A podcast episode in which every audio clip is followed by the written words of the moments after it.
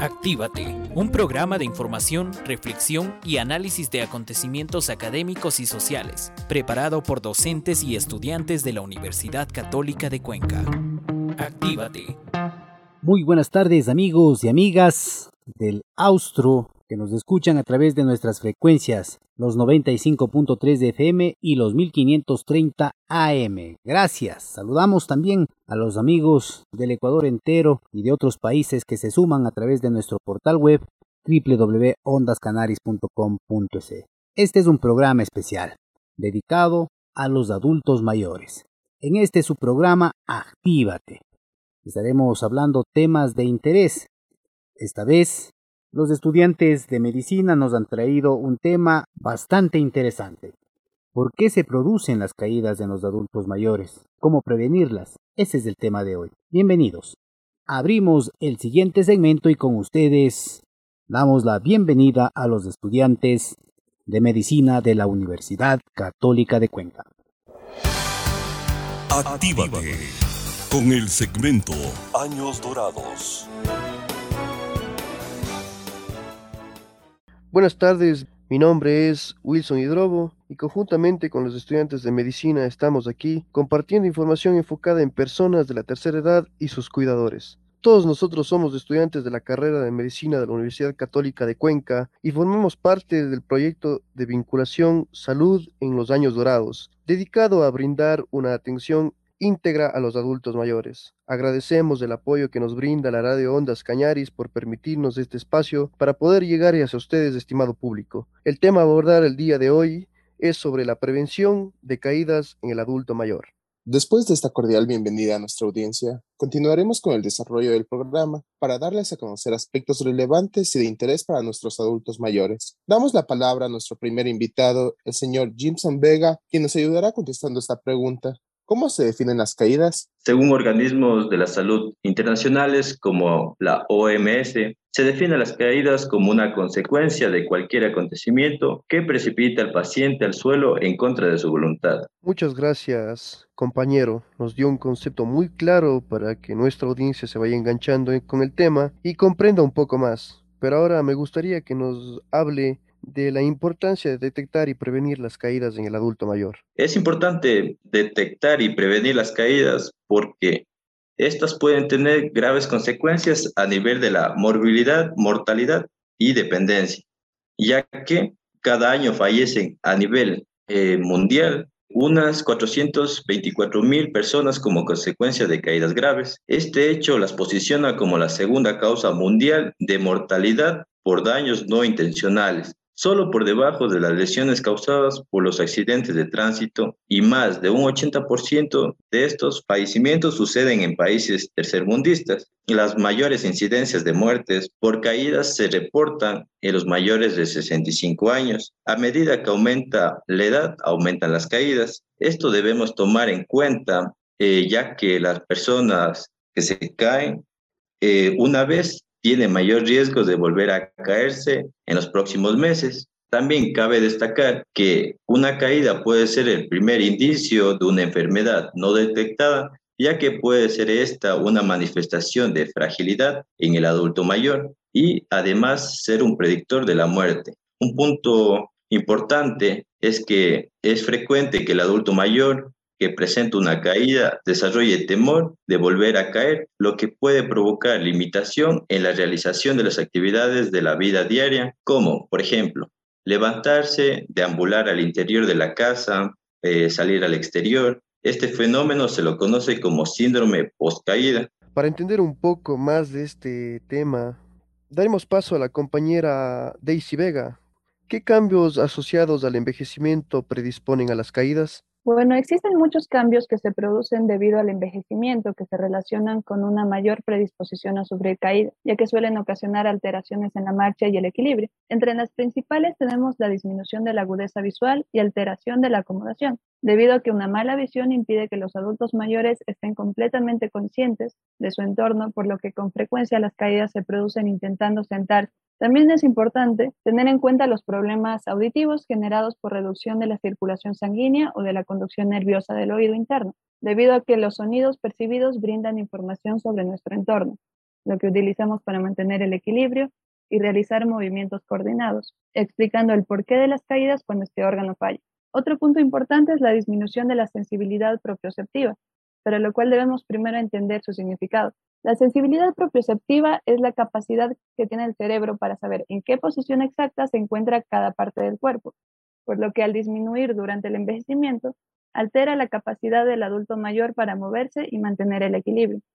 También es importante tener en cuenta la degeneración de las estructuras articulares y atrofia de los músculos, sobre todo debido a la falta habitual de movimiento y ejercicio, lo que causa que no exista suficiente capacidad de movimiento o fuerza en las piernas y se produzcan caídas con mayor frecuencia.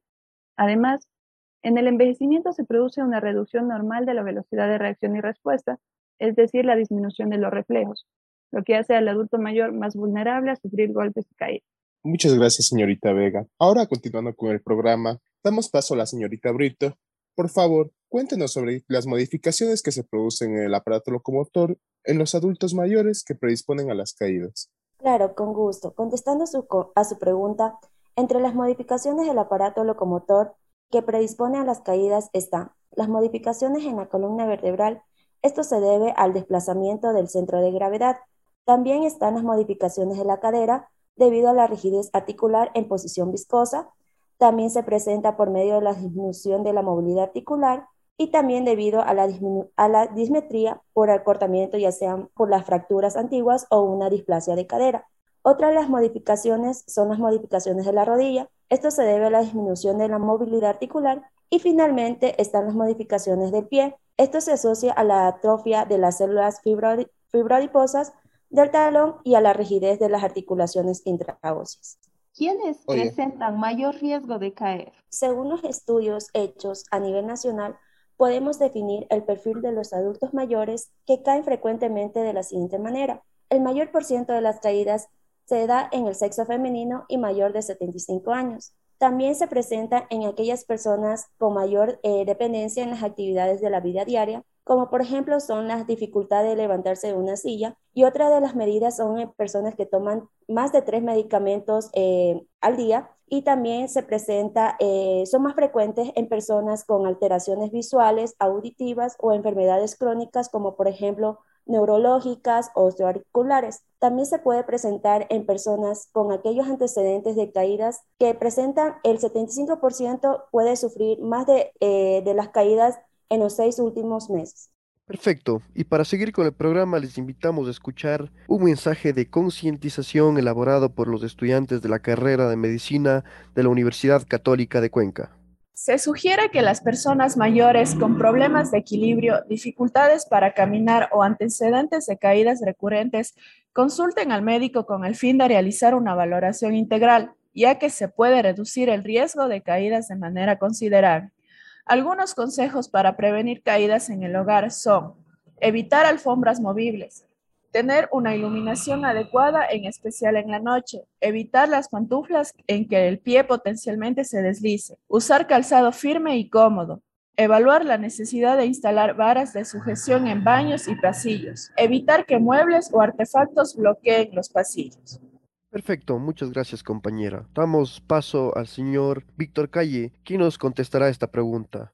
¿Cuándo se detecta al adulto mayor con riesgo de caída? Claro que sí. Se puede detectar en el examen anual de medicina preventiva del adulto mayor. Nos permite evaluar el riesgo de caídas. Muchas gracias, compañero. Seguimos. Ayúdeme indicando qué instrumentos utilizamos para detectar el riesgo de caídas en los adultos mayores. Las últimas investigaciones demuestran que el equilibrio estático y dinámico, fallas visuales y polifarmacia son los mejores indicadores para detectar a un adulto mayor que está en riesgo de caer. El equilibrio estático se mide con la prueba de estación unipodal y el equilibrio dinámico con la prueba Time Up and Go. La estación unipodal consiste en mantener el equilibrio corporal el mayor tiempo posible apoyado en una extremidad inferior. El equilibrio dinámico con la prueba Time Up and Go, levántate y camina, consiste en caminar lo más rápido que pueda sobre una pista previamente trazada entre las patas de una silla sin apoyar los brazos y un cono ubicado en una línea recta a 3 metros de distancia. Muchas gracias, señor Calle. A continuación, vamos a tener a nuestro siguiente invitado, la señorita Mogrovejo,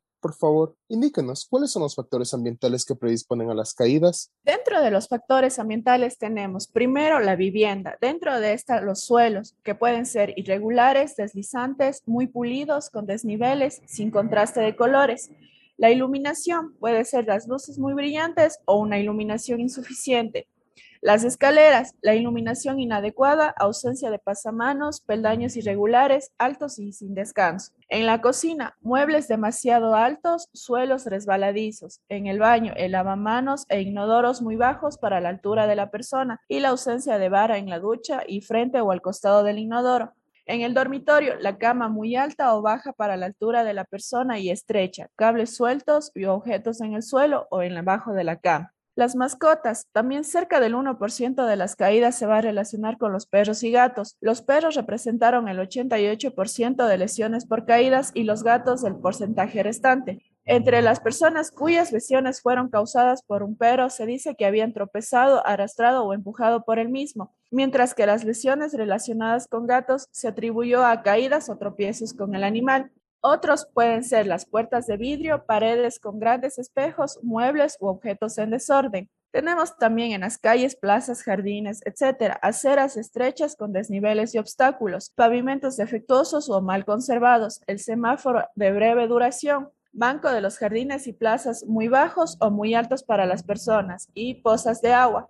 En los medios de transporte tenemos los escalones de acceso inadecuados, muy altos en autobuses, metro, autos, tren o avión. Movimientos bruscos dentro del vehículo, tiempos cortos para entrar o salir. Continuamos con la siguiente invitada, nuestra compañera Daisy Vega. Por favor, háblenos cuáles son las estrategias de prevención de caídas en los distintos niveles de salud, por favor. Las estrategias de prevención de caídas se encuentran divididas en tres grupos. La prevención primaria, que va a comprender las medidas para evitar las caídas en el adulto mayor a través de la educación para la salud y promoción de hábitos saludables, como por ejemplo la práctica rutinaria de ejercicio físico, ya que ayuda al fortalecimiento óseo y muscular, lo cual disminuye el riesgo de sufrir caídas al brindarle mayor estabilidad al adulto mayor. También es importante la disminución del riesgo ambiental mediante la instalación de dispositivos como rejas de protección, barras de apoyo o revestimiento antideslizante en el cuarto de baño y otras superficies resbaladizas de las casas. Además, tiene importante también la detección precoz de factores de riesgo intrínseco, es decir, aquellos efectos propios del envejecimiento que incrementan el riesgo de sufrir caídas, como por ejemplo la degeneración ósea, los problemas auditivos o los problemas visuales. En la prevención secundaria, en cambio, tenemos el área de detección y diagnóstico temprano. Este nivel de prevención va a incluir la evaluación diagnóstica ante la caída, la corrección de los peligros ambientales a través de modificaciones en el entorno del adulto mayor, la corrección de factores intrínsecos, como en el caso de patologías degenerativas, como por ejemplo la artrosis. También es importante que se evalúen los casos de caídas a repetición, y explicar al adulto mayor cuál es la manera correcta de levantarse después de una caída. Este proceso consiste en primer lugar en ponerse en posición lateral, luego lentamente debe ponerse en decúbito prono, es decir, boca abajo y con la cabeza de lado. Una vez adquirida esta posición, debe elevar el pecho levantando los brazos o apoyándose sobre los codos si es necesario. Se continúa flexionando las rodillas una por una para buscar un punto de apoyo con las manos, como por ejemplo una silla. Finalmente, una vez apoyada, debe flexionar la pierna más fuerte para y levantarse correctamente. Y como último nivel de prevención de caídas, tenemos la prevención terciaria. Esta incluye las medidas de tratamiento y rehabilitación de las consecuencias de una caída, como por ejemplo el caso de fractura. Como medida de tratamiento se puede usar la kinesioterapia. Esta consiste en la evaluación del estado de los músculos para tratar las áreas disfuncionales específicas, mediante el uso de ejercicios para mejorar el equilibrio, aumentar la coordinación y flexibilidad además de mejorar la postura y mejorar el sistema cardiopulmonar. También es importante tratar el síndrome post-caída, causar inmovilidad total en el adulto mayor. El tratamiento para esto consiste en la aplicación de medidas preventivas que incluyen el control del dolor después de la caída, realizar ejercicios de resistencia y equilibrio, tratar la ansiedad y depresión ocasionadas por el miedo a caerse, no sobreproteger a la persona mayor para permitir que se valga por sí mismo y evitar el reposo prolongado.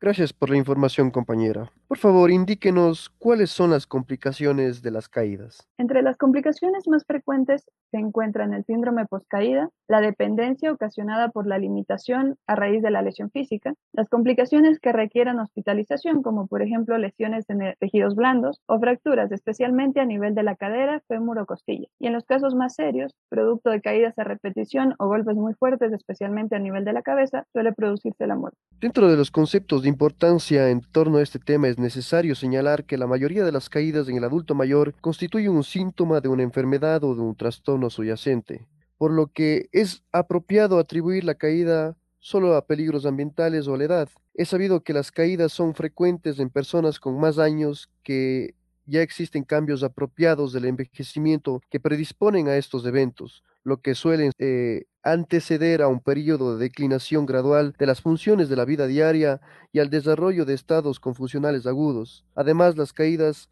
pueden ocasionar fracturas, hemorragias internas, neumonía, lesiones de tejidos blandos y pérdida de la función independiente, entre otros. De esta manera, estamos llegando a la parte final del programa. Les agradecemos por ser parte de este espacio e invitamos a escucharnos en el próximo programa, en donde abordaremos otro tema de interés para los adultos. Muchas gracias. Agradecemos a los estudiantes de medicina.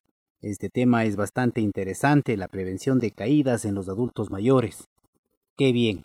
Ahora están con nosotros estudiantes de Derecho, pero antes vamos a hacer una breve pausa musical y volvemos con el siguiente segmento. Ecos de la jurisprudencia ecuatoriana. Estamos enseguida con ustedes.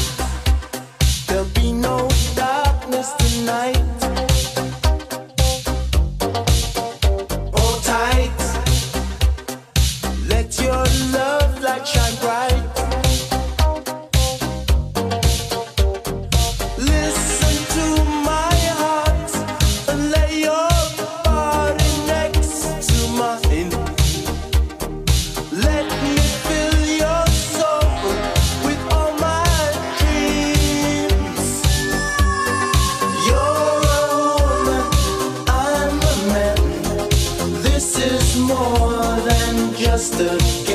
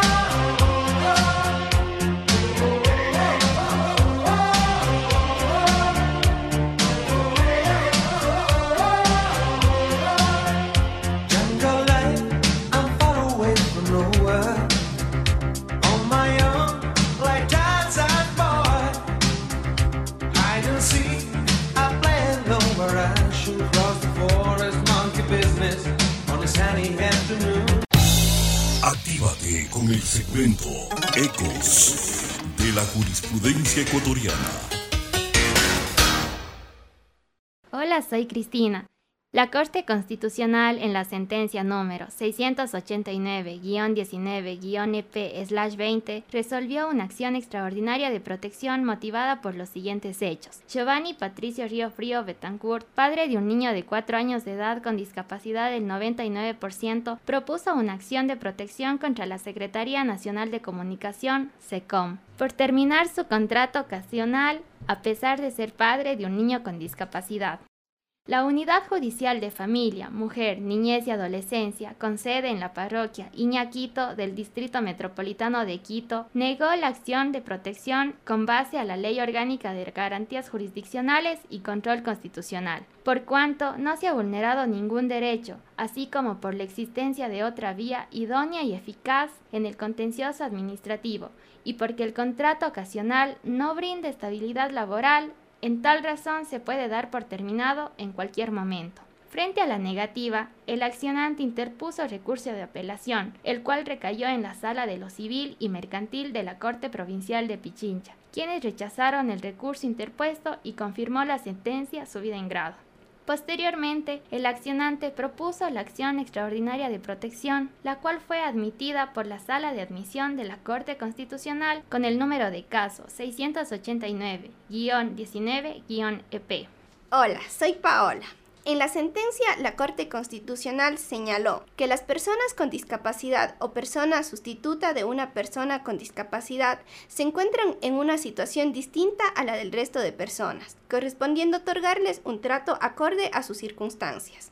Al respecto, la estabilidad laboral reforzada prevista por el legislador y la jurisprudencia constitucional es independiente de la modalidad de contrato y de la circunstancia de reestructuración de la entidad. Es por ello que, Frente a necesidades institucionales legítimas como las que se materializan en procesos de reestructuración o desaparición de la institución, la desvinculación de una persona sustituta o de una persona con discapacidad debe tener en cuenta su situación en particular y en aras de cumplir con la estabilidad laboral reforzada, previo a su desvinculación, se debe buscar, de ser posible, su reubicación en la misma entidad. A este respecto, en la sentencia número 258-15-CC, esta Corte ya determinó que esta reubicación se podrá efectuar en otro puesto similar o de equivalente rango y función, acorde siempre a la circunstancia especial de la persona con discapacidad. Por tal razón, en la presente sentencia, la Corte analiza la vulneración del derecho a la tutela judicial efectiva en una sentencia dictada dentro de una acción de protección y examina el mérito del caso respecto de la vulneración al derecho a la estabilidad laboral reforzada del accionante, que tiene la condición de sustituto de persona con discapacidad, y el derecho a la salud y a la atención prioritaria del niño con discapacidad del 99%. En este sentido, esta sentencia fue aprobada por el Pleno de la Corte Constitucional con nueve votos a favor y resolvió aceptar por control de mérito la acción de protección, Aceptar la acción extraordinaria de protección, declarar la vulneración de los derechos a la tutela judicial efectiva y a la estabilidad laboral reforzada del señor Giovanni Patricio Río Frío, y los derechos a la atención prioritaria y a la salud del niño. Dejar sin efecto la sentencia expedida el 11 de septiembre de 2018 por la Sala Civil y Mercantil de la Corte Provincial de Justicia de Pichincha, dentro de la acción de protección. En tal virtud, Declarada la vulneración de los derechos, como medidas de reparación integral se ordenó la indemnización equivalente a 18 meses de la mejor remuneración devengada por el accionante mientras trabajó en la SECOM. Asimismo, el Consejo Nacional para la Igualdad de Discapacidades brindará la asistencia técnica requerida por la SECOM para el diseño y elaboración del programa de capacitación y sensibilización respecto a lo establecido en esta sentencia.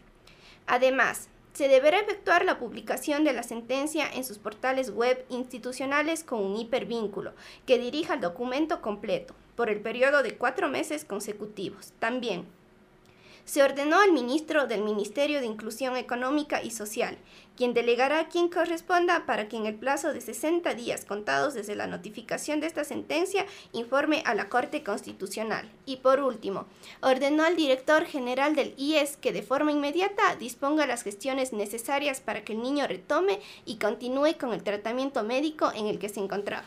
Agradecemos a los estudiantes de Medicina y Derecho quienes hoy nos acompañaron. Además, un agradecimiento especial a usted, que estuvo pendiente de esta programación especial. Gracias, nos despedimos. Será hasta la próxima.